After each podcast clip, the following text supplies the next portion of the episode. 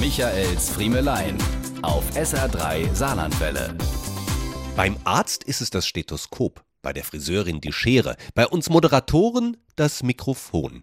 Die Hilfsmittel, die sinnbildlich für unsere Berufe stehen und ohne die der Beruf nicht auszuüben wäre. Somit feiern wir mit 100 Jahre Radio auch das Mikrofon, ohne dass im Radio nichts klingen würde.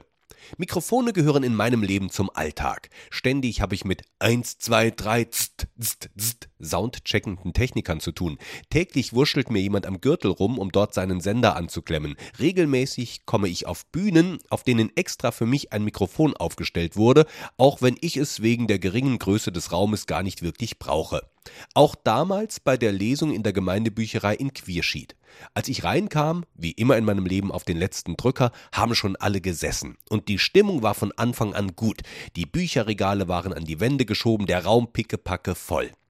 Und dann komme ich an meinen Leseplatz und beginne die Lesung, wie so viele andere auch, mit der Ausführung, dass ich auf das Mikrofon verzichten werde, weil ich das intimer finde. Ja, dass ich lieber etwas lauter rede, als durch den Verstärker zu dröhnen. Und da war es, ein für mich unerklärliches Aufbranden von Johlen und Gelächter. Die Erklärung dafür bekam ich erst im Anschluss an die Lesung von meinem Freund Achim, der an diesem Abend im Publikum saß und die Vorgeschichte vor dem Eintreffen mitbekommen hatte. Es war nämlich so, dass die Mikrofonanlage der Gemeindebücherei kaputt war.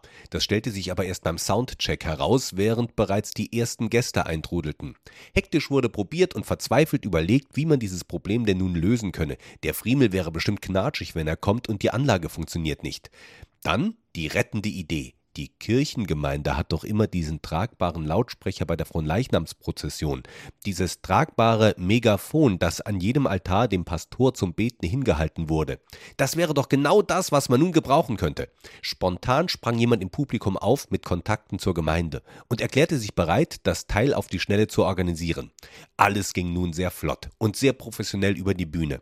Nachdem das Ding da war, begann ein abenteuerlicher Soundcheck, bei dem der Lautsprecher an allen nur denkbaren Raumpositionen Situationen ausprobiert wurde, bis endlich die optimale Situation hergestellt und die Kuh damit vom Eis war. Und dann komme ich und verzichte auf das Mikrofon.